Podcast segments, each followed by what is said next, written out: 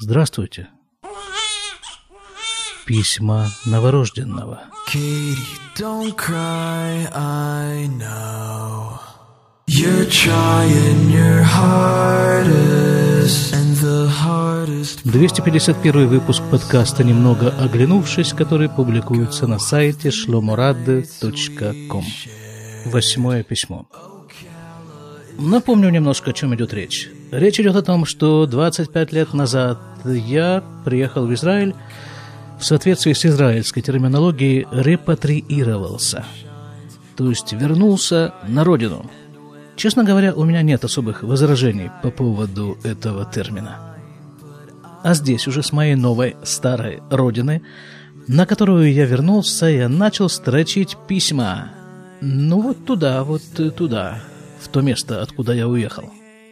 Не совсем в то, я писал своему другу, который жил в то время на Украине, а несколько месяцев назад получил от него пачку этих писем, своих же писем, и вот теперь их вместе с вами перечитываю. Ну и пытаюсь, что могу прокомментировать. Взирая на описываемое там, глазами человека, который 25 лет уже вот в этом во всем крутится. Любопытное, нужно сказать, занятие. Рекомендую, настоятельно рекомендую взять какие-нибудь свои старые, не знаю, письма, дневники и перечитать. Еще одно соображение по поводу эмиграции. Вот такое бытует э, мнение, довольно распространенное. Вот э, как же это, как же так? Ну как же я могу вот так уехать и все оставить? Я обратил внимание, что вот в этих письмах, которые, которые мы читаем, нет ни строчки, ни звука никакого упоминания о том, что я там оставил. Хотя, ну, наверное, что-то там, что-то там я оставил, кто его знает. Честно говоря, теперь уже очень сложно сказать. Ну, понятно, родственников, друзей, э, там, что материального у меня там ничего особо не, не осталось. Все свое привез с собой. Имеется в виду кожаное пальто, насколько я помню, которое здесь, конечно же, ни к чему не совершенно не пригодилось. И что-то там еще такое насильное, нательное, вот, э, да. Я помню, когда еще там я жил в Красноярске, был в гостях у одной своей одногруппницы, еврейки, и там была ее мама, зашла речь о иммиграции в Израиль, и мама начала как-то так вот, э, как-то так э, жестикулируя руками, говорить, ну как же, как же это надо вот так уехать, вот все оставить. А что оставить? Ну как, ну вот столбы, например, столбы, да, это вот что, столбы в, под Красноярском. Есть такой заповедник, Красноярские столбы. Красивое место, очень красивое место, скалы там, лес и вообще все очень красиво. Но включить этот заповедник в перечень оставляемого, как-то мне это было довольно странно. Я спросил у своей одногруппницы, а что, мама, что, она как-то со столбами связана, она туда ходит часто? Да нет, говорит, я что-то не замечала за ней. Судя по тому, что написано в этих письмах, все оставленное там, почти все, память о нем вытесняется очень быстро, практически стремительно, мгновенно при пересечении границы. Просто открываются какие-то новые шлюзы, о которых не подозревал раньше.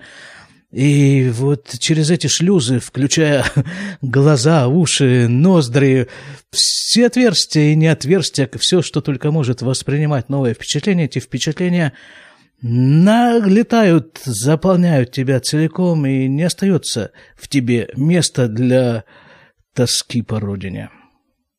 Тоски о чем-то оставленном. По крайней мере, так было в моем случае. Тогда, 25 лет назад, а сейчас-то тем более. Сейчас-то тем более уже даже как-то очень смутно. Помнишь, что там происходило до пересечения этой границы? Итак, восьмое письмо, Украина, город Запорожье, адрес получателя, адрес отправителя, Кфархогла, Израиль. Как-то оно тут сложено так затейливо внутри конверта. И как что-то тут еще какие-то... Сейчас я разберусь, где тут у него начало, а где у него что. Да, пока я разбираюсь, такой комментарий, вот тут вот комментарий требуется. Сейчас в Израиле идет такой период, называется Сферата Омер. Это период отчасти траурный. И еврейский закон предписывает определенное поведение в таких ситуациях. Одно из ограничений, которое накладывает еврейский закон на еврея в этот период, не слушать музыку, во всяком случае инструментальную музыку. Можно слышать э, голосовое пение, и то такое не очень веселое. Поэтому фоновые вставки в моих выпусках этого периода будут вот такие акапельные, без инструментального сопровождения. Итак, 30 6 92 30 июня 92 года. Здравствуй, здравствуй. Раньше я приветствовал его словом «привет», помню. Не влияние ли это Израиля? Дальше. Отвечаю на письмо мгновенно, едва взяв в руки. Вот так вот. Уже вырабатывается стиль. Отрабатывается почерк. А стиль как у Чукчи, что вижу, что думаю, о том и пишу. Кстати, самый правильный стиль. Если еще удается вот это вот мгновение, вот это вот первое впечатление, вот этот фотографический снимок э, достаточно точно выразить в словах, это вообще полный кайф. Что вижу, что думаю, то и пишу. Ну, положим, с думанием, в скобках с самим процессом – в последнее время возникли серьезные осложнения. О, это еще больший кайф. Вот когда вот, когда вот, это вот, э, вот этот процесс думания, вот эта вот головная вся эта работа, ее все-таки удается хоть на некоторое время отключить, это здорово. Это явно, нет, не явно. У меня и в Красноярске тоже были такие моменты, но там как бы я специально пытался этим заниматься целенаправленно. Так, с думанием сложности. Как-то не думается и что приятно и не хочется. Думать имеется в виду. Читаю дальше. Теперь о том, что я вижу. А, как бы вот э, с думанием не получается, теперь что я вижу. Вижу на столе большой ивритско-русский словарь. Это я сижу в своей комнате, которую я снимаю там в деревне в Кфархогла. Сижу возле стола, смотрю на этот стол и вот э, описываю Э, в школе у нас были такие сочинения время от времени. «Вид из моего окна». Вот, вот это примерно то же самое.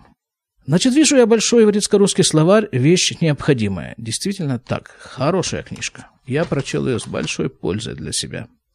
אנו נקרא תחילה את המשפט העברי, ומיד אחריו את תרגומו בשפה הנלמדת под ним лежит книга, купленная в пятницу в букинистическом магазине за 15 шекелей. Перевод на иврит Карлоса Кастанеды. Ого. Я, я помню это событие, да, я купил на иврите Карлоса Кастанеда, меня хватило, ну, не знаю, на сколько листков, не намного, честно говоря. Ну, видимо, тут не надо каких-то особых комментариев. Карлос Кастанеда, да, и, и вот эта вот идея, почему купить эту книжку на иврите, ну, для того, чтобы учить, учить иврит, а не чтобы не долбить какие-то скучные тексты, э, вот купил Карлоса Кастанеду. Полтора, один-полтора часа в день уделяю чтению этой книги. В скобках, если это можно назвать чтением, так как одолеваю за это время три четыре страницы. Ну, нормально, ну, хорошо, нормально. Э, неважно, неважно количество, неважно сколько страниц, а важно сам факт, само желание и стремление этим заниматься. Это одно из немногочисленных развлечений. Нет, это какое-то странное какое-то, э, какая-то фраза странная. Э, что из немногочисленных развлечений. Потому что сейчас, когда я вспоминаю тот период жизни в Квархогле, то у меня в разделе развлечения вспоминается так много вещей. Э, такие роскошные там места, этот, это Квархогла, вокруг нее там чего только нет. Я там ходил, гулял, и ну здорово было, ну просто, просто фантастическое было время. И меньше всего как раз у меня вспоминается Карлос Кастанеда, вот только сейчас я про него вспомнил. А здесь я пишу, что вот нет развлечений, только Кастанеда. Не знаю, не знаю, что это все значит. Действительно интересно. Кастанеда имеется в виду. Под ними лежат... А, это дальше, что там лежит у меня на столе. Под ними лежат медицинские учебники. Вот правильно, туда, под, именно под них. И под стол, хорошо бы их тоже положить. Тем более, что я все равно ими не занимался, но, видимо, сам вид этих медицинских учебников на столе как-то внушал некоторую надежду, что я когда-то этим все-таки займусь. До сих пор это не произошло. Вижу их перед собой я уже недели три. Пару раз открыл, ужаснулся и закрыл. Не лезет в меня эта наука. А что, вот взяли нормального пацана там, да, в... Э, сколько мне там было, 16-17, да, лет?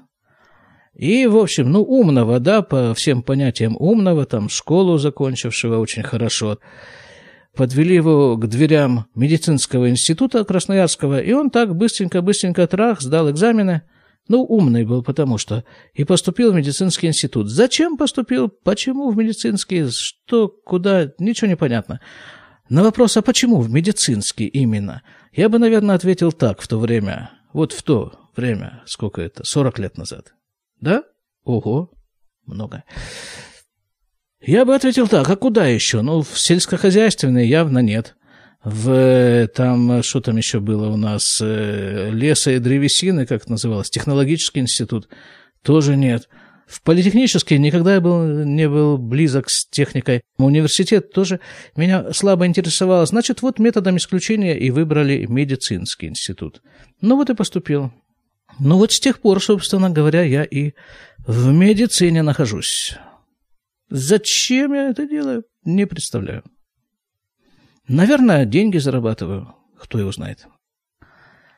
Вот пишу я, не лезет в меня эта наука, тем более вероятность сдать экзамен очень и очень небольшая. Ну, зря это так. Вполне можно было сдать экзамен. Вопрос все тот же. Зачем? Не нужно совершенно было мне сдавать этот экзамен, я его не сдал, но пытался. Один раз.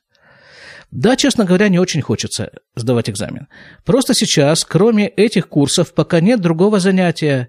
Группа, которая закончила эти курсы перед нами, недавно сдавала предварительный экзамен, сдали 25%. Так это предварительный, который относительно легче.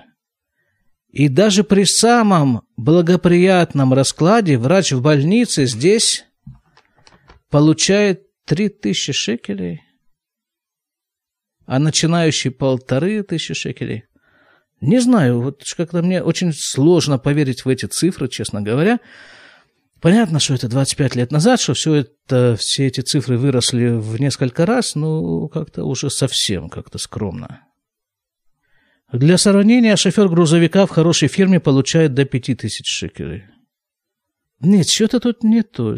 Что-то вот тут какая-то, по-моему, путаница с цифрами. Ну, ну нет, нет, нет, конечно нет. Не может шофер грузовика получать больше врача, работающего в стационаре или даже в поликлинике. Не может просто. Тут я, видимо, что-то не разбирался в то время. Так, а, а и каким образом мне было разбираться в этом в то время? Я сидел себе в своей деревне. Сначала сидел один, потом сидел вместе с другом. Мы вместе снимали эту комнату. Выскакивали из этой комнаты, мы вместе учились на этих курсах, выскакивали туда, учились на курсах, возвращались обратно. Он сидел, учился, а я там шлялся по, за околицей этой деревни. Общался я с кем? Ну, со своими одногруппниками э, по этим курсам. И плюс, ну, вот в деревне там какие-то тоже были такие общения очень не, непродолжительные и неглубокие скажем прямо, да, э, с местными жителями. Я подозреваю, что у меня просто не было достаточно информации. Так, с другой стороны, если нет информации, зачем пишешь? Зачем я пишу? Видимо, просто для того, чтобы подтвердить э, свою идею какими-то непроверенными фактами. То ладно, хорошо, пусть будет так, да. Парень только что приехал из Советского Союза. Можно ему простить. Давайте мы ему простим. Пойдем дальше. There's an infestation in my mind's imagination. I hope that choke as long as I'm poking them out the basement. This is not rap, this is not hip hop. Just another attempt to make the voices stop. Rap to prove nothing, just writing to say something. Cause I wasn't the only one who wasn't rushing to say nothing. То есть ситуация как в Союзе. Точка. И так же, как в Союзе, эти бедные врачи бегают, ищут себе подработки. Вот это действительно так. Вот сейчас я работаю бок о бок с множеством врачей. И вот именно так, да, вот он побежал там, поработал час в одном месте, потом дали ему полтора часа в другом месте, потом удалось кого-то подменить еще где-нибудь, потом еще, и вот так вот они накручивают, накручивают. Ну, это как бы, ну, разные есть врачи, скажем так. Есть врачи, которые бегают, а есть э, врачи, которые уже свое отбегали, и теперь к ним бегают, за ними бегают. Их сравнительно немного. Я вот тех самых вот первых этих бегливых врачей, про которых в красноярской медицине была такая пословица, что, мол, врача ноги кормят. Или была еще такое, такая пословица, или кушать нечего, или кушать некогда. Так вот, э, вот этих самых врачей, которым приходится много бегать, я никак не могу отнести к категории начинающие. Есть такие, которые бегают таким образом уже лет 30. Э, ну, так э, складывается врачебная жизнь. Читаю дальше. Подработки, подработки, полставки, четверть ставки, ночные дежурства и прочее. Ну, посмотрим, во что это выльется. А, это я же все до сих пор как бы на себя примеряю. Теперь я уже, слава богу, на себя это все не примеряю. А пока можно балду погонять и на курсах. Опять-таки стипендия, что немаловажно. А о далеком будущем в Израиле думать не принято. Да, все может быть. Э, в Израиле-то он разнообразный, можно думать о будущем, можно не думать, разницы-то никакой. А вот дальше я продолжу описывать э, вид моего стола. А еще по столу разбросано множество разнообразных бумаг и письменных принадлежностей. Здесь же приемник, из которого что-то звучит в стиле рэп. Послушать между делом здесь есть что – Радио имеется в виду, видимо, да? И вот тогда же еще слушалось радио. Есть что послушать. Две израильские программы круглосуточно гонят эстрадную музыку, временами очень неплохую, и одна классику. Но все это, понятно, очень сильно изменилось. Посмотреть, наверное, тоже есть что. Когда есть по чему. А, имеется в виду телевизор, наверное. Да, телевизор, который мне достался от хозяев квартиры, воспроизводит только звук. Жизнь продолжает обальшеулуиваться. Это вот о чем речь идет. Если кто-то слушает достаточно регулярно этот подкаст, то знает, что я после окончания Красноярского медицинского института в 1000 1982 году поехал работать в Большой Улуй. Это, это районный центр возле Красноярска. И отработал там год как молодой специалист, врач-дерматовенеролог, врач-нарколог. И вот, э, да. Было с чем сравнивать. У меня здесь постоянно в письмах идут такие аллюзии между жизнью в Квархогла, в израильской деревне, и жизнью в российской деревне. Большой Улуй. Жизнь продолжает обольшеулуиваться. Как водится, начал заниматься всякими физическими упражнениями. Ну да, это и в Большом Улуе тоже у меня было такое. Утром в комнате, а вечером, когда темнеет и становится прохладнее за околицей деревни. А я там что-то бегал, по-моему, даже немножко, да, за околицей деревни, уже израильской деревни. И за околицей Большого Улуя я тоже бегал. Ох, это было здорово! Это было вообще сказка. Вот зимой особенно, да, там же нет этого освещения, освещенных дорог нет. Вот бежишь и все, и снег, и небо, и все, и больше ничего. Но эти воспоминания уже из далекого прошлого, куда они и канули. Насчет снега. А не очень-то и хотелось, кстати. А днем, читаю дальше, а днем таки жарко. Не то чтобы совсем уж нестерпимо, это июнь месяц, это мой первый июнь в Израиле. Но с каждым годом становится все жарче, да. Не то чтобы совсем уже нестерпимо, и не то чтобы ежедневно, но бывает. Жара в смысле. Так, сегодня должна приехать вторая девочка из тех двух, с которыми ты отправлял багаж. В сегодняшней газете обнаружил большую статью про Фирера. Это, да, это наш общий знакомый из Красноярска. Это бывший преподаватель Красноярского евре... предводитель красноярского еврейства.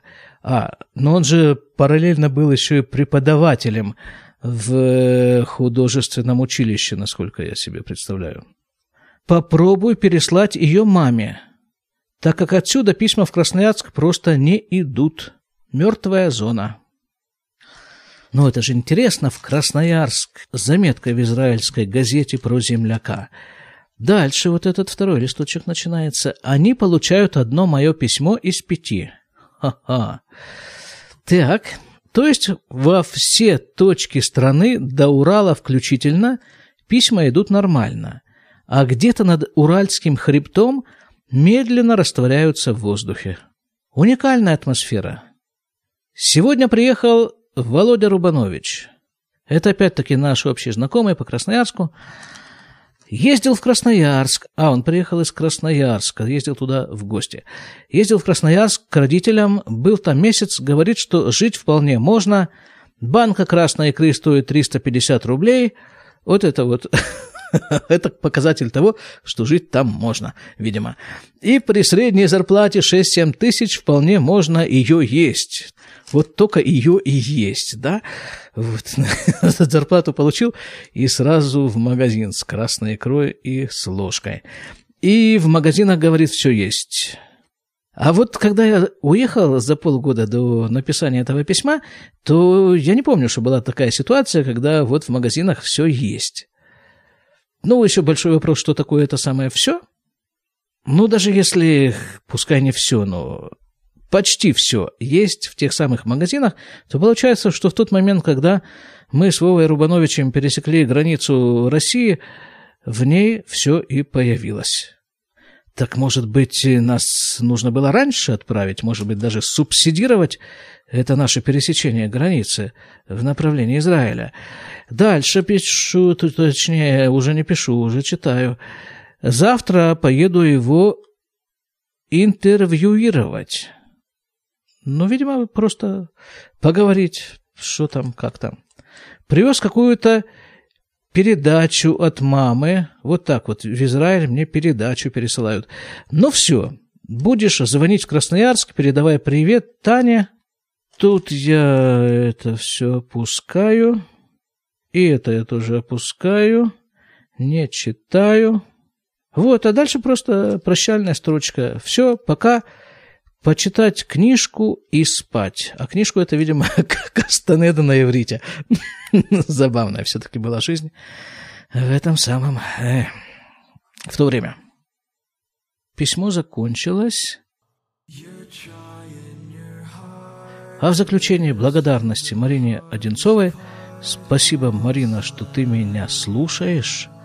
А если ты слушаешь, то, видимо, что-то ты в этом находишь, в этом процессе слушания. Здорово. Очень и очень рад. Просто открою вам некоторую подробность. Мы с Мариной когда-то учились вместе в институте.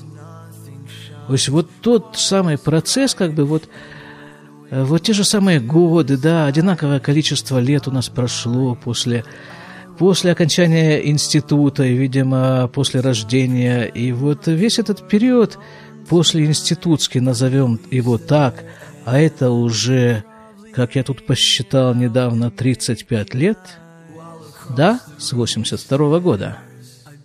Мы с ней, да, собственно, и со всеми, с всеми теми людьми, с которыми я учился, мы прожили как бы параллельно, но каждый в своей плоскости – и любопытно, что при этом у нас остается еще немало общих интересов, общих точек соприкосновения.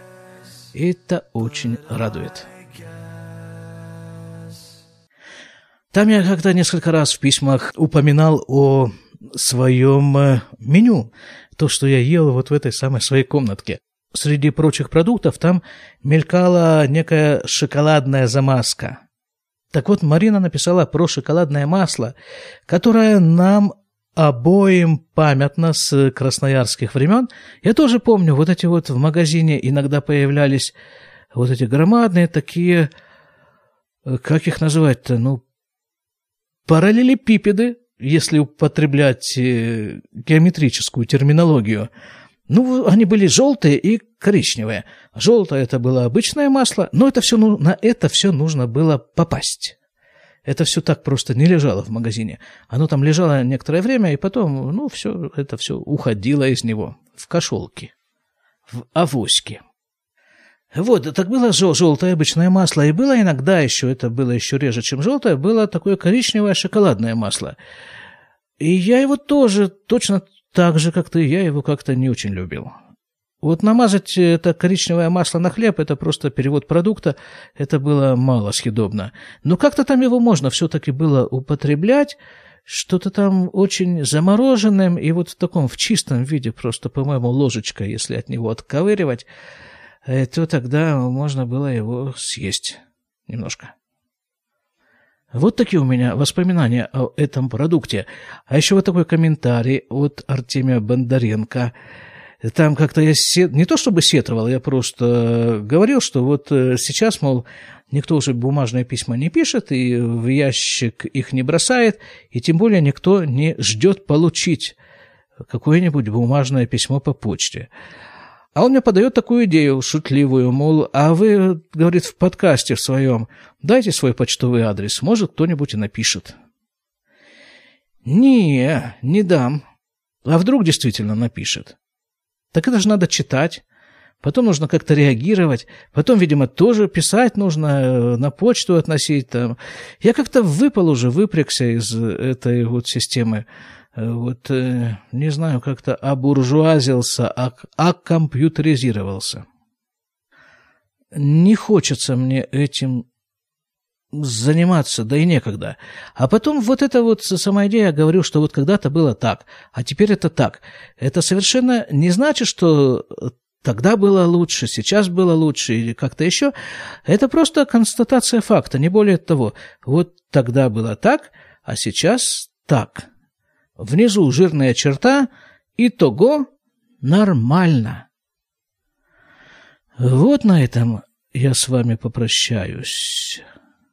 Будьте здоровы, счастливы, удачливы, радостны и, как э, говорили когда-то в давние времена, пишите письма. Хотя бы не бумажные, а хотя бы в виде комментариев. А для того, чтобы вам было о чем писать, давайте я вас спрошу вот так вот прямиком, в лоб. Есть ли у вас в продаже шоколадное масло? А? До свидания. Katie, don't cry, I know.